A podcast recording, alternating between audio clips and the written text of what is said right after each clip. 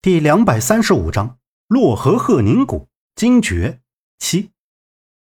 人总是在不经意间得到一些东西，又会在得到的同时失去另一些东西。杨木拿起沙发椅上的其他衣服，又朝着左边望了望，一种莫名其妙的感觉让他的心脏砰砰直跳。这种感觉就像是波涛澎湃。他伸出右手按住不安分的心脏，准备转身时。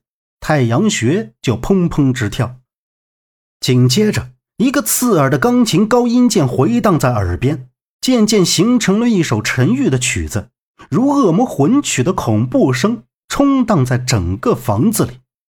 是张瑞雪放的音乐吗？这曲子让他听得很不舒服，头痛心悸，眸光环视了一下四周，晃了晃头，而后向右边的房间走去。杨木踉跄地走进房间里，身子一软，重重地倾倒在硕大的床上。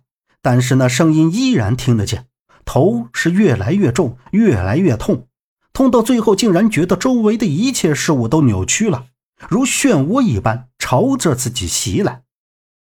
小木，来来来，你看这是什么？一个成熟深沉的声音在前面呼唤。杨木用力睁大眼睛凝视着。漩涡的尽头出现了一个男人，男人的模样和自己十分相像。待他看清之后，喜出望外，是父亲杨义成。一个稚嫩调皮的小男孩从他后面跑了过来，水汪汪的大眼睛忽闪着冲他伸起胳膊。这小男孩难道就是自己？来看看爸爸做的小船，喜不喜欢？父亲抱起小男孩。又从桌上拿起一个用木头雕刻成的精致小船，举到小男孩的面前。小男孩虎头虎脑地瞄着小木船，伸出肉嘟嘟的小手指点到木船侧面两个黑字，看向父亲。杨木看出第一个字，那是自己名字里的字“木”字，木即墨，日组成，是指落尽，日落将近。自己从出生以来以后就得了一种怪病。看了很多大夫，都看不出个所以然来。杨木这个名字还是药爷爷熊老爷子给取的，说是取字为木。除了自己是傍晚出生的以外，还有就是这个木字可以盖住他命里的水。虽然命里缺火，但是水格太满，如果不能盖住水，生平恐怕将是灾祸不断。哇，小木真是聪明！爸爸教你识字，看这个。念木，是你名字最后一个字。这个饶是小船的意思，合起来就叫木饶，意思就是木儿的小船。父亲先是夸赞，然后又一个字一个字的给他解释着。这场景杨木记得是小时候有一次，父亲给他做了一只小船，只不过说不出哪里不一样。杨木仔细的瞅着。突然一个闪光，是这只木船。当年父亲用的是油纸做的，并不是木头。而就在这时，父亲抱起小男孩从桌子前离开，走到了门外。就听翻江倒海的声音由远及近，再一看去，面前的山崖竟然涌上了翻滚的海面。大海的中间赫然矗立着一个庞大的物体，圆形的青铜色，一双目眶深奥。眼球外凸，中部位有圆渣，两侧耳直立，悬鼻凸起，透雕着獠牙。这是一张与人类面部相近而凶煞的青铜面具。小男孩看着这庞然大物，刹那间就傻了，侧头看着不动声色的父亲，就见那青铜面具随着大海扑了过来。一瞬间，窒息感让杨母清醒了过来。他仰躺在床上，双眼盯着天花板。那一切原来都是自己的幻觉，父亲的面孔又一次出现自己的幻觉里，难道是想提示自己什么？那只刻写着“木饶”的小木船和那张极似恐惧的青铜面具，他们的出现又都暗示了什么呢？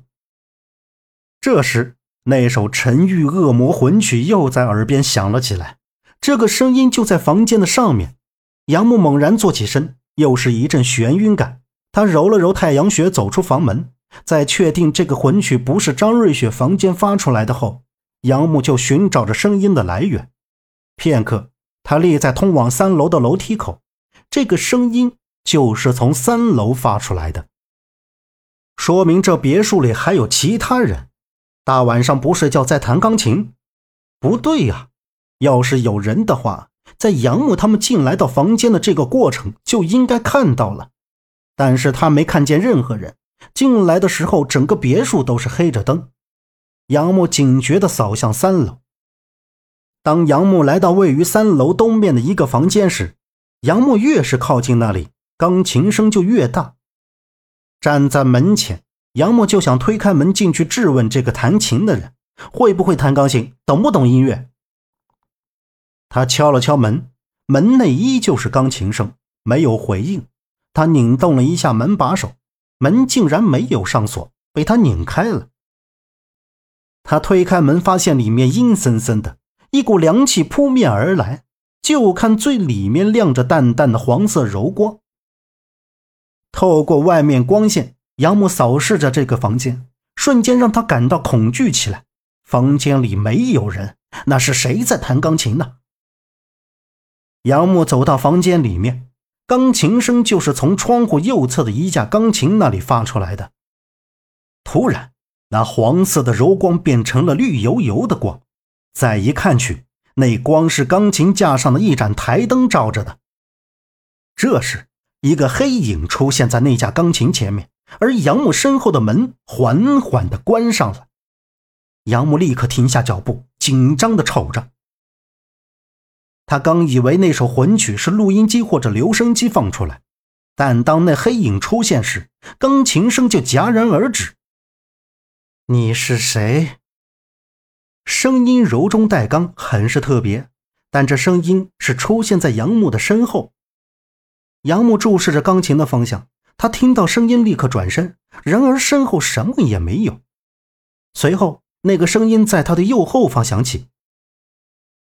你是什么人？为什么不说话？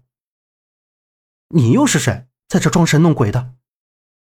杨木的眼眸看着前方，喝道：“你撞进我的房间，还对我这么无礼？说，是不是张瑞雪带进来的人？”那个声音继续问道：“是是，又怎么样？露个面说话，灯在哪儿？”杨木转过身，喝道：“哎。”你出去吧，不要再进这个房间了。那个声音在下逐客令，搞得神神秘秘的，难道怕人看吗？我就来说一声，别再弹了，太吵了。钢琴不是这么弹的。杨木扫着左右说道。这时，钢琴声又响了起来，声音是很大很吵。用你管，我愿意这么弹，请你出去。本集播讲完毕。感谢您的收听。